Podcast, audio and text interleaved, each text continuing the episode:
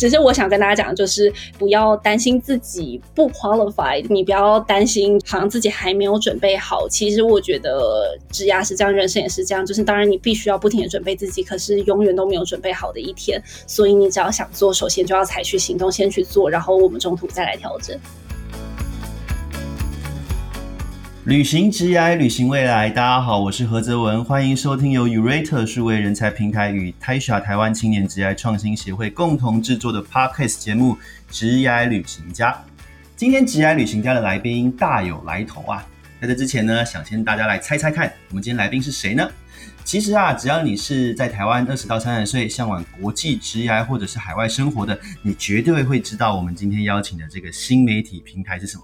没错，就是换日线哦。我们今天邀请到了换日线的主编新平来跟我们聊聊他踏入这个媒体业的职业故事，以及最新的一期换日线季刊《你值得国际级的薪水》有什么样精彩的内容。我们想请千平先跟大家打声招呼，跟听众朋友简单介绍一下换日线还有现在工作的内容。是感谢泽文，各位听众朋友，大家好，我是焕然线的频道副总监及内容主编林新平。那我的工作内容呢，其实就是顾名思义主编嘛，所以我主编的内容其实包括网站，还有我们的纸本季刊。然后这当中我负责就是比如说有专题策展啊，还有内容的编辑审查，然后有时候可能会有采访写作，还有各种涉及内容端的各式各样的合作洽谈。那我最近还多了一项任务是，呃，负责焕然线第一个线。上影音带状节目叫做《未来人才进行式》的主持人工作。然后我们每个月呢都会采访一位呃透过自身的国际经验，然后在不同领域发光的台湾青年。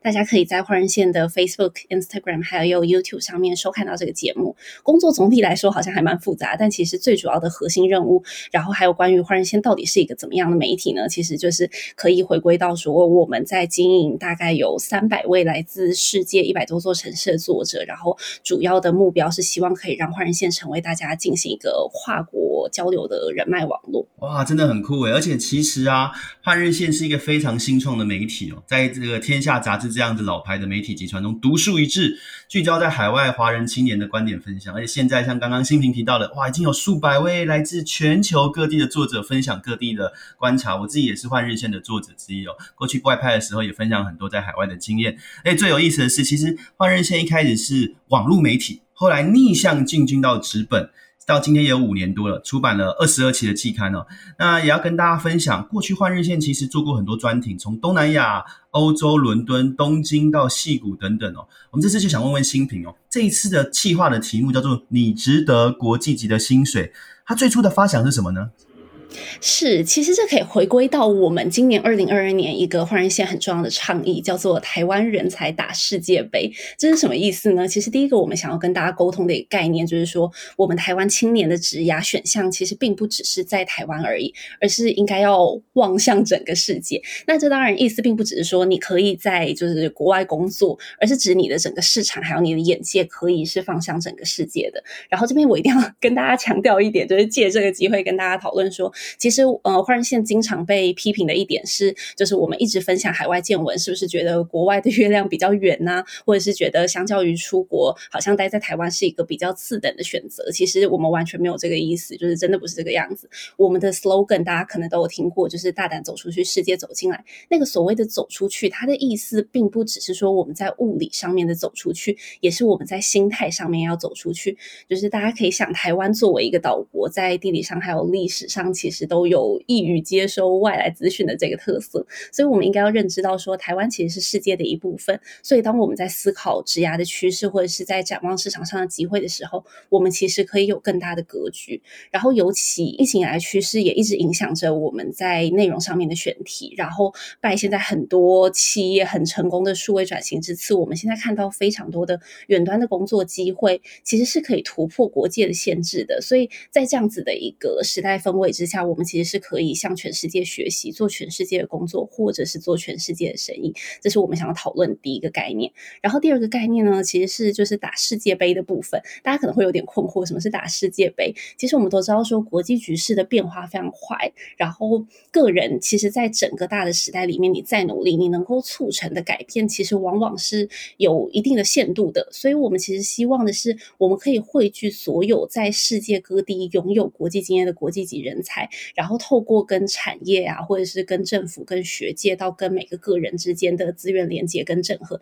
大家一起来面对这个国际的变动局势，然后赢得我们台湾在世界的一席之地。就像有一句话 说起来，可能有点有点俗气，但是其实我还是蛮相信这句话，就是一个人走得快，但是一群人走得远。所以我们希望是可以连接一群人，一群台湾国际人才，然后帮助台湾在各方。面都可以发展的更长远，然后更永续这样子，所以大概是回应到说我们这一次呃做这个季刊的初衷。那当然，它跟我们的标题就是这一次叫做“你值得国际级薪水”嘛，就是看起来好像稍微有一点落差，其实想要讲的都是人才培力的问题。哇，刚刚新明讲的，我这个特别有心得，也想 echo 一下。其实像 Urate，它现在很多招的客户都是海外的，可能是日本啊、新加坡、美国，然后再找台湾的人才，台湾的工程师啊，或者是这些人，他就可以远端在台湾工作。所以，就像新明刚刚提到的，因为疫情的关系，有远端的崛起，也让很多的机会有跨越了国境。还有未来可能元宇宙的各种发展。那我们来谈谈这次的季刊呢？这次季刊我看过，大概内容超级丰富，诶，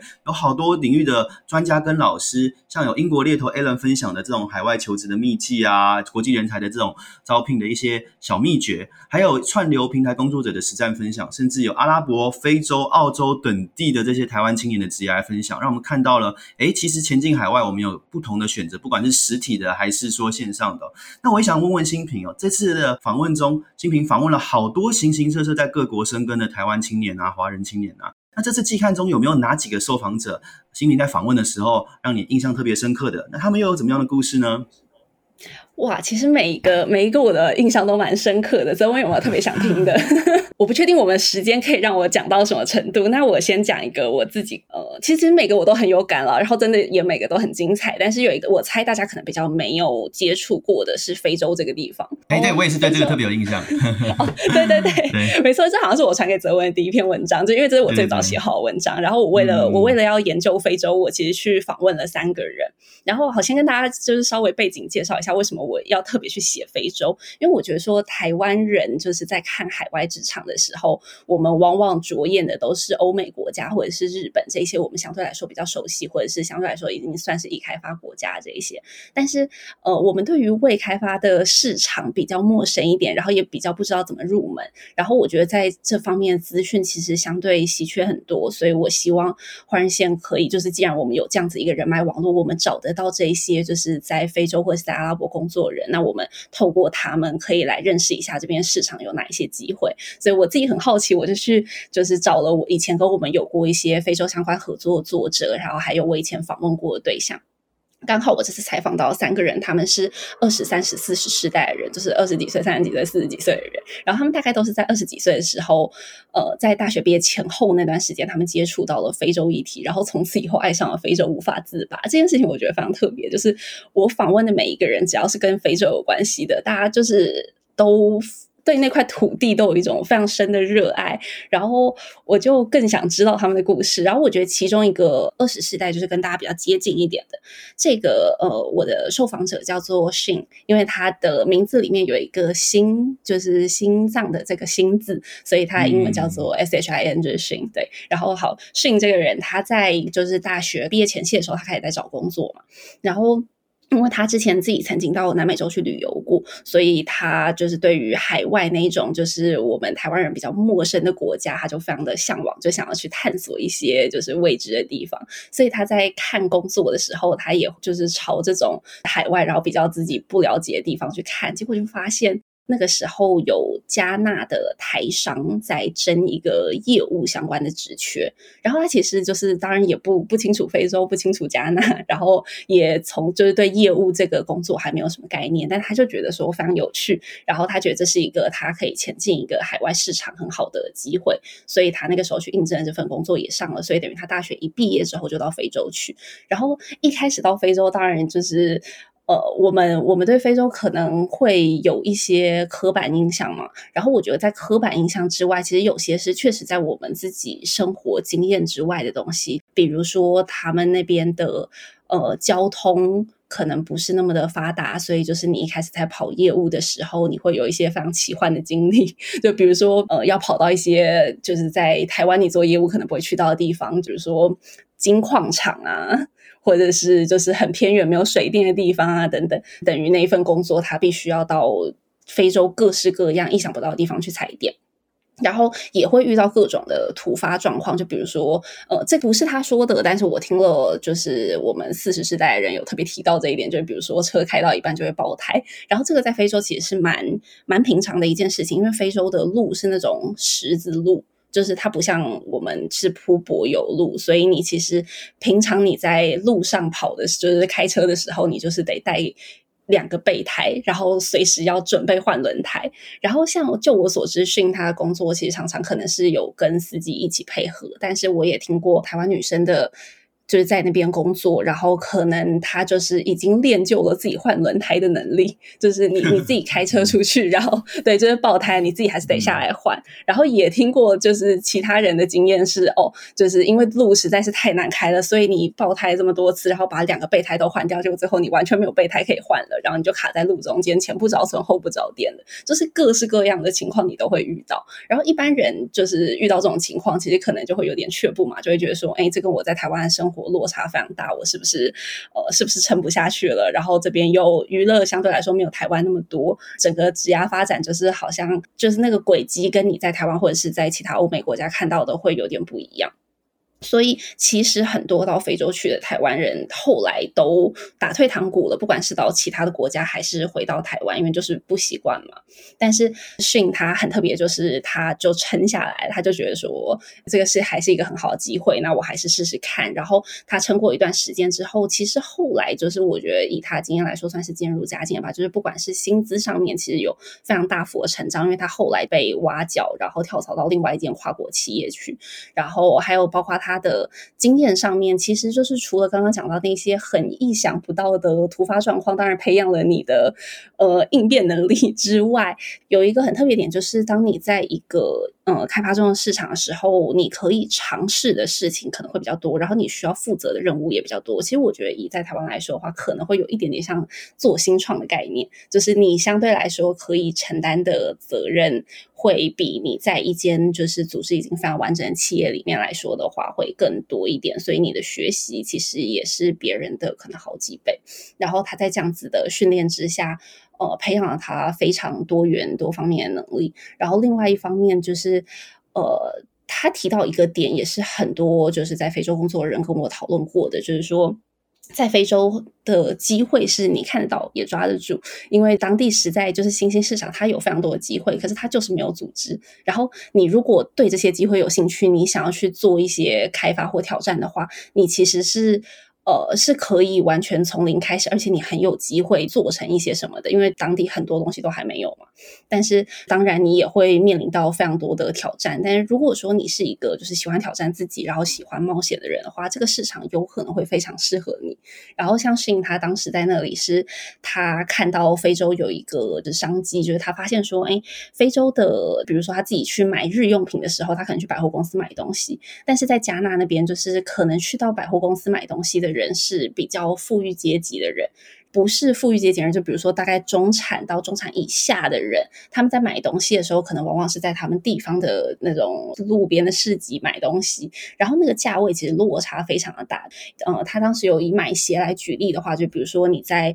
你在那种大的百货公司里面买鞋，可能一双一两千块，这样对他们来说已经算蛮。高级的鞋子了，然后但是在以下的话呢，你大概就是可能。一两百块就可以买到鞋子，但是那个品质就差非常非常多。然后他就觉得，哎，怎么没有中间价位？所以他就想说，那如果我把就是有中间价位这样子的呃国外品牌代理进来的话，是不是很有机会？所以他那个时候去找了一个他自己在加纳的朋友，然后是一个有商管背景的人，然后两个人来讨论说，是不是有可能把一个海外品牌代理到加纳来？后来他们很成功，就是说服了这个品牌，然后他们也拿到了这个代理的权利。所以我觉得是一个很励志的故事，就是等于说他在当地其实他的那个整个职业发展的速度跟阶段是比同年纪的人快非常多的。他很快跳槽，很快的升迁，然后很快的就自己创业，然后很快自己在当地买房等等。那整个发展，其实我觉得在台湾工作，我们某种程度上也是没有办法想象的。然后当然就是这边也要说另外一面，就是。它是非常辛苦的，就是尽管这篇文章里面，我想要分享给大家是说，哎，其实就是在新兴市场有很多你看不到的新兴机会，但是当然它里面有非常多的辛苦，这一点也不应该被忽略。就是呃，像我听到各式各样，像其实刚刚爆胎那个只是。其中一个举例而已，就是其实，在非洲的生活里面，真的突发状况是非常多样的。比较小一点的状况，比如说，呃，他们的时，就是这只是文化差异部分。比如说，他们时间观念跟我们不同。你早上约了客户，可是你早上见不到客户，因为就是呃，他们的时间观跟你不同，所以你可能下午才见到人。这算是小事。呃，另外一个比较小的事情，可能是 OK，你今天要去出差，然后你订了一个旅馆，但是你到了当地之后，发现因为种种。不同的原因，所以总之你订了旅馆，虽然你订了这一天，但旅馆没有开，但没有人会通知你，然后也没有人会赔你钱，然后你到了当地之后，你就要自己想办法，我要怎么样赶快再生出一个住的地方给我自己，然后或者是说，哎，你今天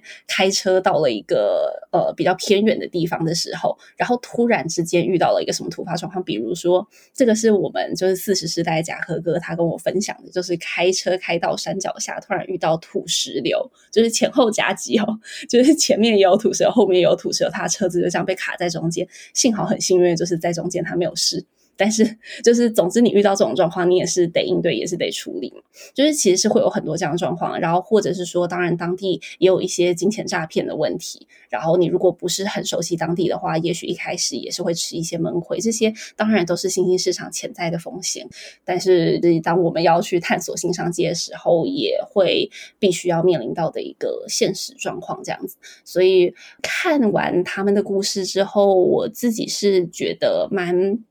蛮有趣的，然后呃，可能对于一些特定。特定性格的人，我觉得也许会是一个机会。然后，当然，另外一点就是，非洲其实这几年的发展蛮超越我们的想象的。这个在文章里面有比较详尽的数据，那大家之后可以再参考文章。就比如说，呃，他们就是在几年间就从只有一只独角兽到就是最近已经有六只独角兽了。然后，他们当地的这个数位相关的产业是非常发达，科技相关的产业是很发。这个跟大家觉得好像非洲科技很落后，这个印象也是有一定的落差。当然，它有它背后的环境成因。那这个大家就欢迎参考我们的季刊。哇，这真的很酷诶！我也又要分享一下。其实非洲，我之前也写过几篇非洲文章跟访问人，然后很有意思哦。就是我认识的很多在非洲的台湾年轻人，就是因为换日线的。我在一七年的时候写过一篇在非洲的一个品牌称霸非洲的市场，然后我就因为这样子认识了两个读者，一个是海德，另外一个是品义，他们后来我也有访问他们，所以这个我觉得换日线真的是一个很棒的平台。那这里不只是看文章啊，像我因为在换日线上面就认识很多世界各地的，然后交到很多不一样的朋友，所以我也很鼓励大家，这一次的季刊买来说不定你觉得里面受访的哪个人他的故事很有意思，你也可以去跟他聊聊天，接触一下。那我自己过去也曾经想过去非洲啊，对啊。我们以前红海曾经在伊索比亚要开厂，是要做智障型手机、功能型手机的。那我那个时候就自愿外派到那里去，结果后来那个厂没有盖成。所以非洲我觉得很有意思。现在有机会，我们下次呢，人生有旅途再出去的话，我也想去非洲看看。那其实新平呢，新平的工作就是每天会跟这种上百位啊、三百位、好几百位的这种台内外的台湾青年作家去打交道。像过去我外派在呃海外的时候，也是新平也是我的编辑啊，然后编辑他们的文章。第一手的跟把这些资讯啊编译啊给各个台湾的年轻人看哦。那新平有没有观察到啊？这么多换日线作者的一些文章啊分享中啊，你有没有注意到什么样台湾年轻人在海外发展上可能的机遇跟挑战呢？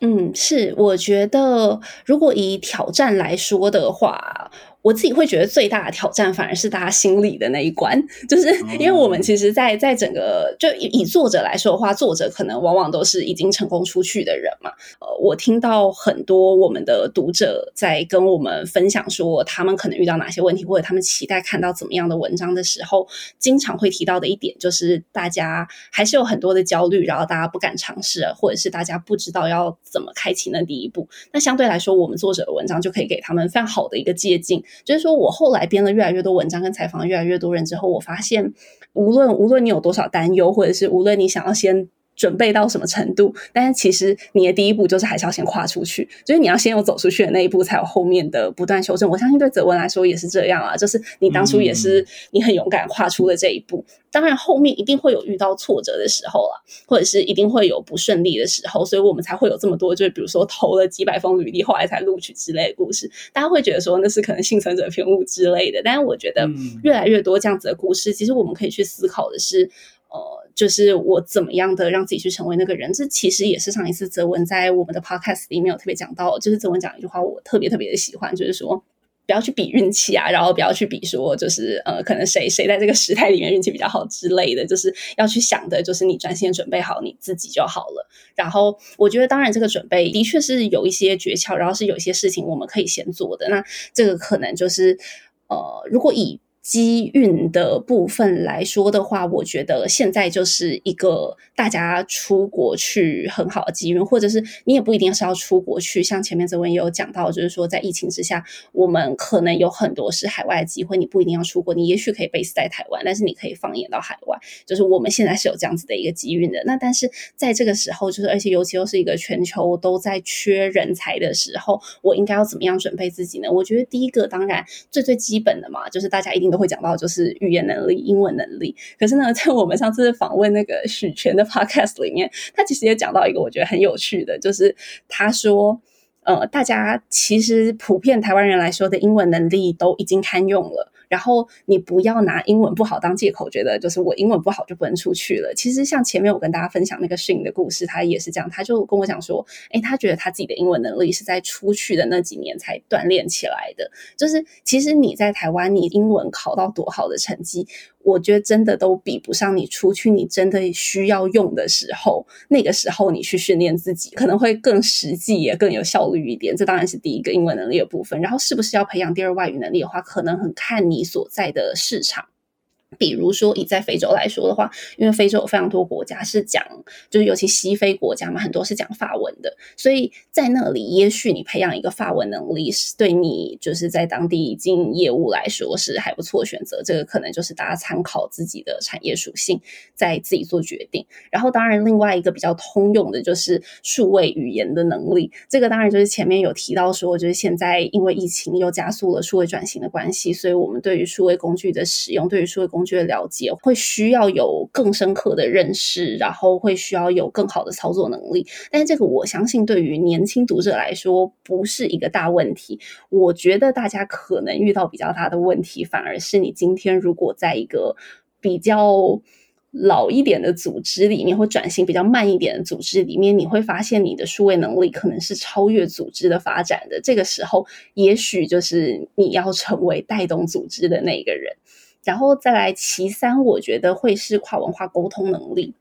这个部分就是也是我们非常多作者在讲到，就是看海外市场的时候会提到的。因为就是我相信对泽文来说也是，就是你会遇到非常多不同不同国家、不同文化的人嘛。然后你不可能遇到什么样的人，你都靠你在台湾这一套沟通方式。它跟语言的关联不是那么大，它其实某种程度上也跟你的心态有关嘛。就是你是不是有开放的心态，先去理解对方处理事情的他的文化脉络，或者是他的文化养成。而你在理解了他之后，你可以做出。一些跟他呃相应的沟通，就不管你认不认同他，但是至少你在理解了之后，你可以去做出一些在你当下需要沟通的目的上面的呃调整吧。然后我觉得这个跨文化沟通力，甚至是。就是我会说，所有能力里面，大家可能最需要着重培养，因为包括英文能力啊，或者是数位语言能力，可能都是大家我猜也许已经具备。但跨文化沟通力的话，真的是，尤其你到不同的市场里，你会遇到的是完全不一样的文化。就比如说你去欧美国家，跟你在非洲国家，其实。观念也是完全不同。就比如说前面我举例讲到说，呃，在非洲国家，你可能客户约了早上，你下午才会遇到人，这是为什么呢？这当然跟他们的文化有关嘛。首先，他们也有他们就是实际条件上面限制，就是他们的有些地方可能交通没有那么发达，所以你要他在短时间内立刻移动到另外一个地方，可能不是那么的便捷。然后其次就是非洲人，他们可能他们平常走在路上的时候，这是我们那个三十世代的受访者跟我分享，大家很常遇到亲戚嘛、朋友啊、认识的人，大家就很喜欢互相寒暄问暖呐，就聊起来了。所以聊着聊着，可能就下午了。就是他们是一个非常注重。人情味的一个民族。所以他们就是不会说哦，我现在就是非常目的导向的，我就是要去开会了，所以我遇到你，我可能没有办法跟你多聊。没有，他们还是会关心对方，关心到说哦，觉得觉得这个对话都结束了，他才会继续他的下一个行程。然后一开始就是大家不理解的时候，可能就会觉得说，哎，是是不是单纯就是他们很不守时啊等等。但是就是在理解了他们有这样子的一个文化跟时间观念之后，其实反而是在那边工作人，他也许可以去调整他自己对于就是业务推进的进度就是他可以有不一样的规划，然后跟跟当地人沟通的时候，你不能用你理解的那一套时间去要求他。举例来说的话，这可能是跨文化沟通也其中一环，这样子。哎，这真的很酷哎！跨文化沟通，我觉得我也特别有心得啊。其实不管是去海外，任何地方都一样。像我之前也待过中国，中国的南方跟北方那个文化就真的差很多。举个例子来说，大家都会觉得，哎，其实在中国北方，你菜市场去买菜。你如果只买一个马铃薯，或只买一很少的东西，那个大妈会直接把你赶走，说这么少的东西，他们一次都好几斤，甚至一卡车在买的。那南方就跟我们比较像，可能还会帮你去呃做一些处理啊，鱼鱼去鳞等等。所以这个我觉得很有意思哦。大家也能解封之后，我相信年底之后很多人有机会出国，也可以去观察一下同一个国家不同的地方的人，他们怎么样看待事情，这个蛮有意思的。那。呃，谈到这个也也很好奇了，就是其实收听我们职涯旅行家的伙伴很多也是二十几岁的年轻人啊。那我们过去职涯旅行家访问过的很多是数位新创的公司啊跟职位，但是我们这一次邀请到新品哦，真的算我们第一次访问到的这个新媒体的这个生态里面哦。我相信我们有很多听众小伙伴一定也对媒体啊、新媒体啊跟做这个编辑有兴趣哦。那想要以换日线为例，一般来说换日线的编辑伙伴每天的工作的内容跟流程大概会是怎么样？然后在新品来说，你们会找什么样的特质？性格或能力的人，会是你们在招募伙伴的时候最关注的点呢？是，呃，每天的工作流程要听非常实务的吗？对啊，都可以。每天的工作流程，呃。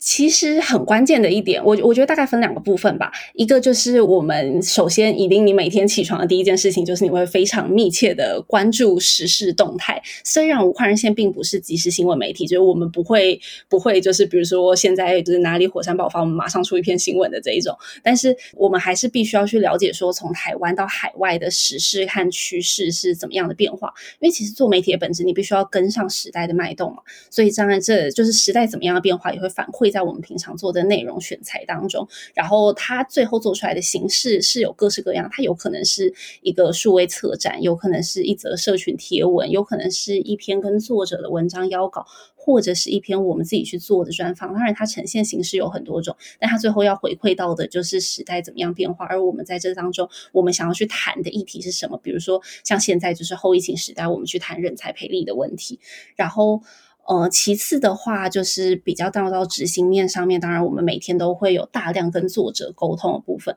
就是比如说，我们沟通作者以他的专业或者是他最近的经历，他要写什么样的主题的文章啊，然后应该要做怎么样的切角啊，然后当然我们会进行文章编辑。那我不确定大家对文章编辑的理解到什么程度。其实文章编辑它并不是有些人想象的，它只是改错字或者是只是去顺稿而已。它其实是涉及到，比如说有时候你需要去做事实查核，或者是有时候你可能要去来回沟通一些中间的角度，因为首先你。要呃，你要非常了解你的读者，所以你要反馈给你的作者说，哎，我们读者需要什么样的资讯？比如说这样子的沟通，然后我们跟作者之间也会互相反馈跟激荡。因为以专业领域来说的话，我们的了解可能是呃比较从新闻角度上面的，或者是我们读者角度、社群角度上面。但是以作者来说的话，他可能是有一个非常强大的专业，比如说泽文，他可能非常懂东南亚这边的职场，那就是我们可以互相去反馈。比如说，他可以跟我讲说，哎，其实东南亚职场就是最近发生了一个怎么样的趋势，对台湾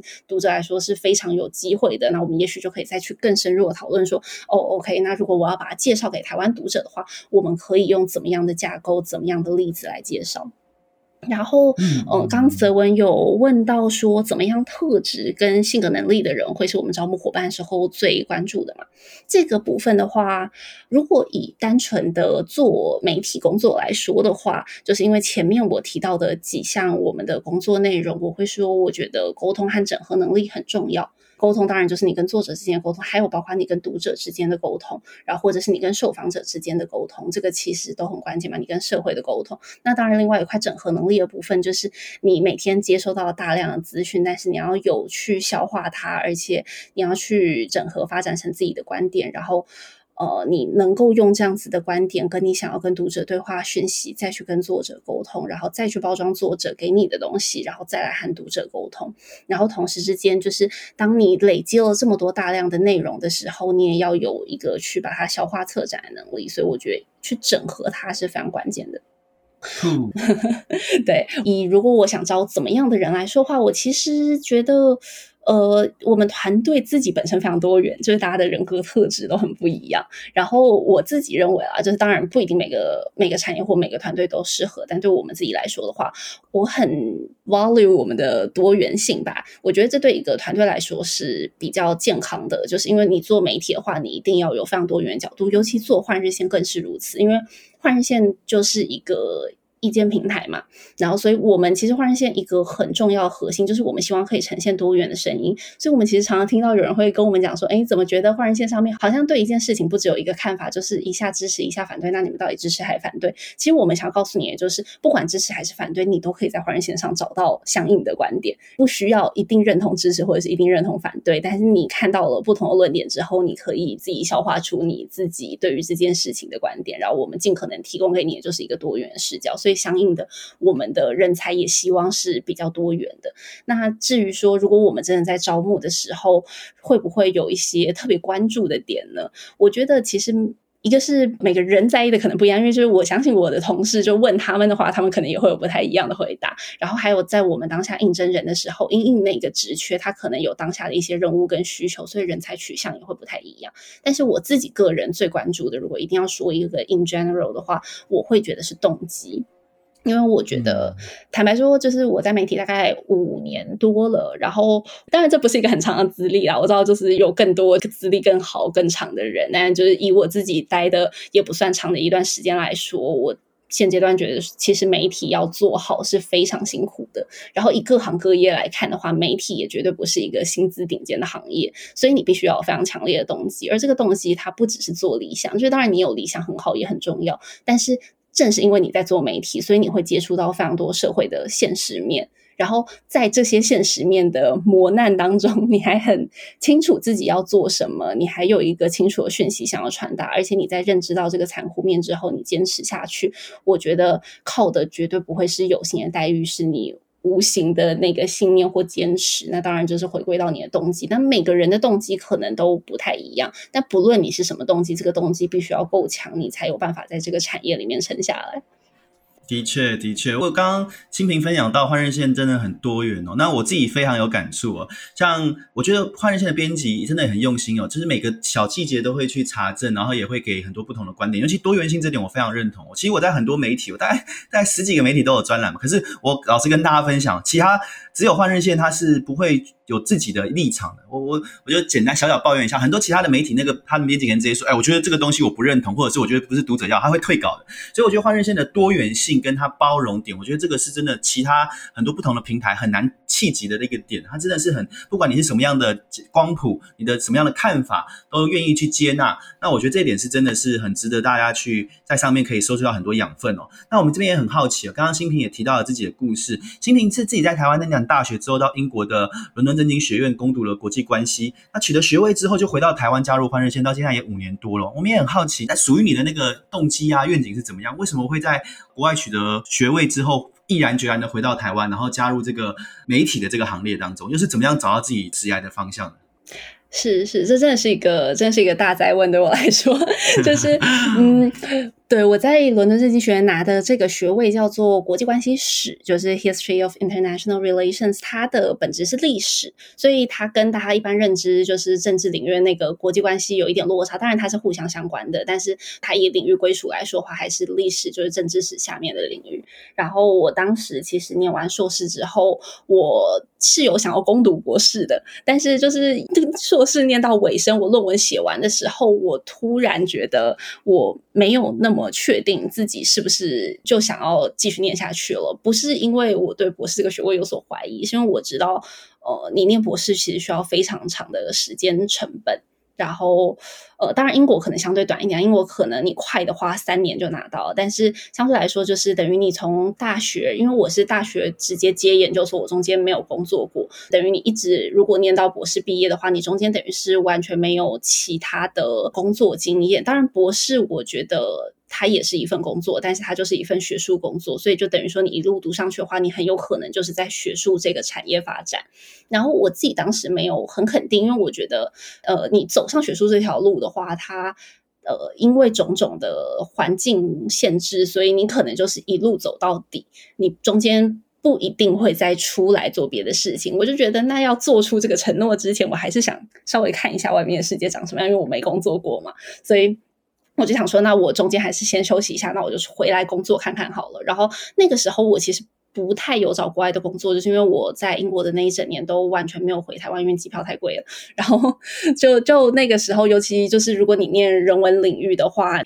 呃，我自己觉得你会对土地、对家乡特别的有感，然后加上我那个时候硕士论文做的是美国对台政策，其实跟台湾是很有关的嘛。这些种种原因加总之下，我非常的想家，所以我就是很想要回台湾，然后很想为台湾做点什么。我也不确定自己可以做什么，但我就觉得，那如果我找工作，我就先回台湾来看看。然后，所以反正后来我就先回了台湾，然后开始找工作的时候，就是我其实各个领域都找，因为我大学的时候有双主修一个表演艺术的学位，因为我对艺术非常感兴趣。所以我那时候有找一些跟表演艺术的团体比较相关的工作，然后另一块我也有找一些跟媒体相关的工作，就其实都有。但是就是找工作找完一轮下来之后，我自己后来思考了一下，我觉得也许媒体是我当时那个阶段最能发挥的地方。原因是我当时看了一本书，然后这本书里面在讲说，就他有特别提到一个知识产质链的概念，就他还讲说，我们社会上面往往你知道的一些讯息或知识，它是经过一个。消化转移的过程，就是说，一开始产制这个知识的人。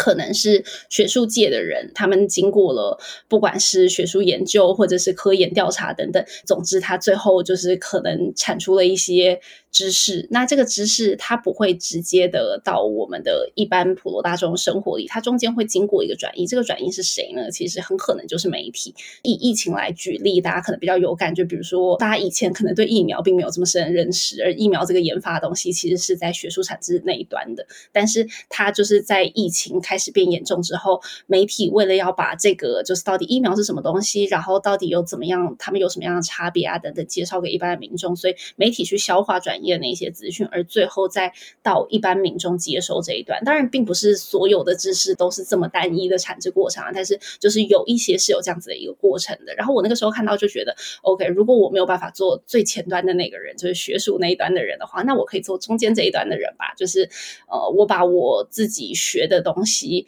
经过一个就是比较平易近人的方式，然后把它说给我的读者听。就是我觉得可能是我在媒体可以做的事情，所以那个时候就看了媒体相关的工作，然后很幸运的就是换日线当时开了一个职缺嘛，然后换日线其实跟我之前读的东西就会比较相关一点，因为读国际关系的话，其实接触到的也是国际国际政治、国际经济相关的议题，然后以换日线来说的话，我觉得以前学的东西比较帮助我可以。有脉络的去理解全球的一些趋势发展，或者是一些国际局势的现况，所以后来就加入了换日线。那如果说到职涯探索过程，怎么样一步一步确立自己的方向？我坦白说，就是很诚实的跟大家说，我不是一开始就这么清楚的。我我以为我是，因为我从小到大其实是。在求学过程里面，算是一个目标还蛮清晰的人，所以我一直以为到放到职涯里面，我也可以，就是好像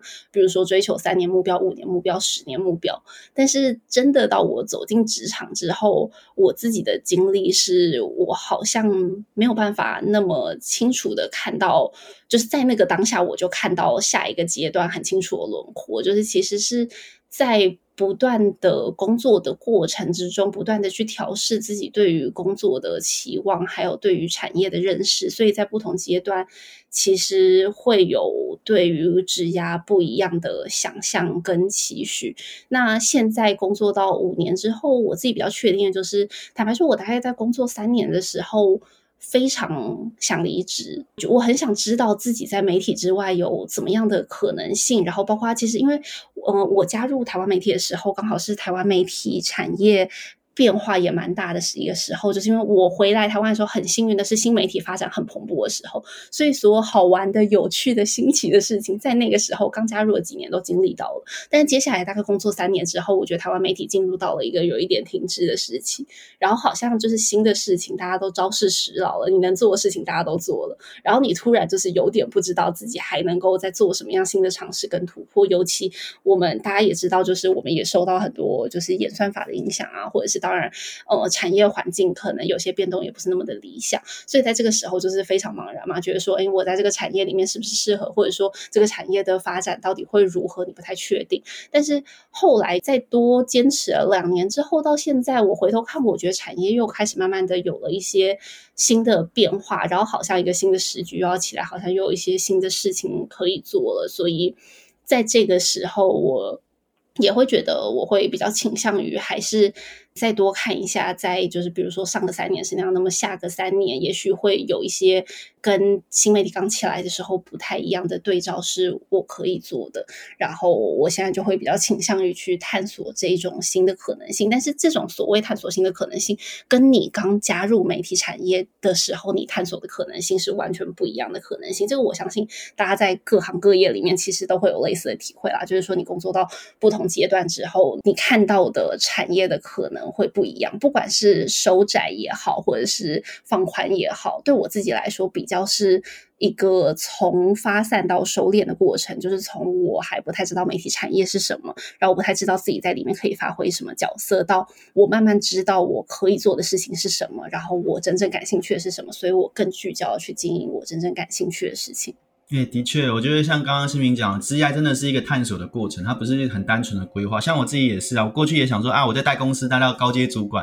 或者是想说三十岁去日本念个书好了，诶，结果后来发展也不一样。可是也是一步一步的确立，找到自己真正喜欢跟方向啊。所以我们今天听了这个换日线跟新品的故事，我觉得真的很启发跟激励人心啊。其实换日线这几年下来，真的帮助了很多台湾的青年，甚至很多海外的华人青年，开启了他的国际视野。我自己身边有很多学者，甚至我很多的一些学生啊，一些认识的伙伴，也是因为换日线认识。我的，那也是因为换人线的这么多三百多位海内外的台湾青年、华人青年的分享，也让很多青年找到自己的方向，然后踏上留学或者海外工作，或者在国内开启他的国际的职业可能性。那过去换人线也办过很多不同的线上线下的活动，像之前有办过跟很多呃知名美国的这种互联网企业任职的台湾青年对谈的这个换人线 Hostel 五周年的时候，甚至办了数百位读者齐聚的线下聚会。那我们这就很好奇啊，刚刚新平也提到，哎，这个新的阶段好像。呃，媒体有很多好玩的东西。那接下来旅程中，换日线会有什么样的规划跟新的一些创意的想法要实践的呢？是，我觉得。因为前面讲到季刊，所以我第一个可以跟大家分享的是跟季刊相关的规划，就是呃，因为我们季刊像前面怎么有讲到嘛，我们也做了五年了，然后我们很特别，就是说我们是从网络发展到做季刊，就是跟一般大家认知的那个媒体发展是完全反过来的。那我们大家也知道，纸本其实是在衰退嘛，这个是毫不讳言的。但是呃，我们会做季刊，当然也是并不是因为说呃看到了就是纸本有多么大的潜力，所以做季刊的，其实是因为呃。季刊就是它某种程度上像是一个换人线介绍自己的名片吧，就是它有点像是我们跟大家介绍我们品牌的一个就是比较实体的刊物。然后另外一方面呢，其实呃，因为在刚做换人线的时候，我们就是发现说台湾市场上面其实比较没有像换人线这样子的刊物，就是是一个分享国际见闻的一本杂志。然后呃，当然做了这几年之后，就是慢慢我们也有发现到说，哎，其实纸本它其实能做的，呃，有时候比网络还要更，我不会说更多，但是我觉得更聚焦一点，因为平常我们就是在网络上面看到很多大量的内容的时候。我们可能就比如说你进华人线的网站，你可能呃很难去很主题式的搜索你想要了解的内容，或者是说每一天我们更新这么多内容，你。当然，就是你看到单篇文章，你可能都觉得很有趣。可是对你来说，可能没有一个呃比较完整的脉络去梳理它的话，还是会有点像是就是比较零散的知识，或者是比较零散的见闻。但是透过纸本季刊，我们是去做一个策展跟收拢，然后把我们这一些，也许就是大家会说，哎，就是这些内容是不是有些网络上也有？那我为什么非要看季刊呢？其实就是因为在季刊这个纸本上面，我们可以做一个更完整的策展，让大家就是你平常你在网络上面。你可能很难，比如说你平常就是划社群的时候看到的都是单篇文章，你没有办法对一个主题有一个比较全面的了解。那我们在季刊上面试着做这样的事情，那季刊它也是一个比较慢的阅读载体，所以大家可以在上面就是进行比较深度的。阅读，然后比较慢下来，就是你不会被每一天的那个就是社群媒体载制，就是好像他推播你多少讯息，当然每个人的消化讯息的时间也是有限的嘛，所以就是你可能到最后就是你什么都看了，但是你没有一个对单一主题深入的了解，这个是纸本期刊可以做。那当然就是做了这几年之后，我们中间有过一些呃小型的改动，就是比如说。比如说主题上面的调整啊，按照我们的读者访谈去调整我们每一季的主题，或者是说在二零二零年的时候，我们开始台湾就是十乘十亮点人物的甄选，所以开始这个甄选之后，我们在后面的每一年季刊里面都会有其中一季是在跟大家分享十个台湾亮点人物的故事。这些是小的改动，但是刚泽文有讲到说未来是怎么样嘛？未来的话，就是因为刚好我们这一本季刊其实是我们改版的第一个尝试。这个改版呢，首先是比较形式上面的改版，就是比如说我们的我们这次多了一台，所以我们其实整个页数内容是变多的。然后，但比较更想跟大家沟通的是，我们也增加了非常多互动性的单元，包括 Podcast 文字化。这一次的 Podcast 里面有泽文的专访，然后还有我们也增加了一个作者通信单元。作者通信其实是在我们网络上本来就有的一个单元，但是我们在纸本上面也做了一些重新的策划，让大家可以跟就是跟纸本有一种线上到线下的互动，然后。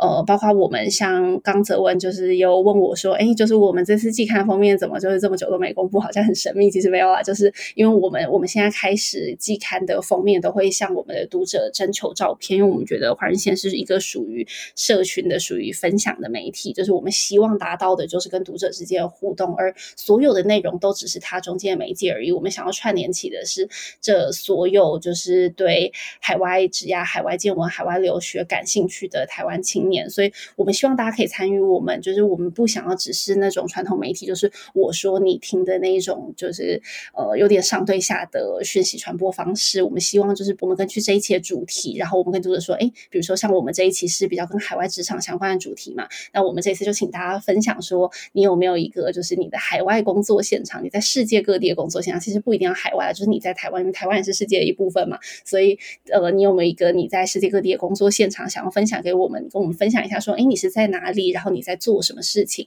那如果你的照片适合的话呢，很可能就会被我们选到我们的封面上面去，从这样子来跟他达成一个就是互动。所以接下来换人线。呃，其实从不管是纸本也好，或者是我们的其他呃，包括比如说电子报啊，或者是我们的 Facebook 啊、Line 啊、Instagram 的各个渠道，我们都会去更强调这一种社群感跟互动性。然后，当然就是这一本的主题前面有讲到说，这是符合我们二零二二年的一个对于台湾人才倡议嘛，这也是我们接下来这一年会主力发展跟之后推广给大家的内容，就是关于台湾人才应该要怎么打世界杯。嗯嗯嗯，没有错。像今天的分享，我们听到了很多很精彩的故事，不管是新一期的季刊，新的季刊有我的故事，而且刚刚新品有讲到，增加了一台，一台就是三十而已，所以改版的季刊非常的内容会比过去更加的丰富哦，就大家真的可以买来看看，或者是直接成为订户。那最后的时间呢，呃，新品要不要跟我们听众小伙伴呢来最后的一个总结，跟大家分享一下，给大家一个勉励，或者是一起讲讲几句话吧？好，我补充一下，我前面就是比较没有讲到的部分，就我前面泽文在问我说，觉得台湾人才可能有怎么样的机遇跟挑战嘛的这个部分，我讲到说，就是我觉得大家要勇敢的跨出那一步，这个真的是我最想跟大家讲的，因为我这次专访到了其中一个供应链管理的人才，他跟我分享，他现在在非常知名，就大家一定都知道的一个戏骨的知名企业上班，然后，但是他当时就是呃去应征那个职缺的时候，他是完全不符合这个 JD 的。就是所有开出的条件他都不符合，但是他最后录取了这份工作，靠的是什么呢？当然大家可以去看我的文章，就是里面有更详细的分析。对，只是我想跟大家讲，就是不要担心自己不 qualified，你不要担心好像好像自己还没有准备好。就是其实我觉得职涯是这样，人生也是这样。就是当然你必须要不停的准备自己，可是永远都没有准备好的一天。所以你只要想做，首先就要采取行动，先去做，然后我们中途再来调整。的确，有的时候真的踏上旅程道路。就会自己显现哦。那我们再次最后还是鼓励大家，这一次新的季刊真的很猛哦，不只是有我的专访，还有很多很棒的一些故事，可以成为大家人生的一个前进的动力跟燃料。那我们在这里呢，今天的访问也告一个段落了。再次谢谢大家听完整个，那新平也跟大家一起说拜拜吧，拜拜。谢谢泽文，谢谢大家，拜拜。好，谢谢，拜拜。如果你喜欢这个节目，请你在常用的播放器上关注我们。新节目上传后会立刻通知你哦。也欢迎到 Apple Podcast 跟节目介绍的表单里面给我们建议与回馈。谢谢你收听《职涯旅行家》，我们下周见，拜拜。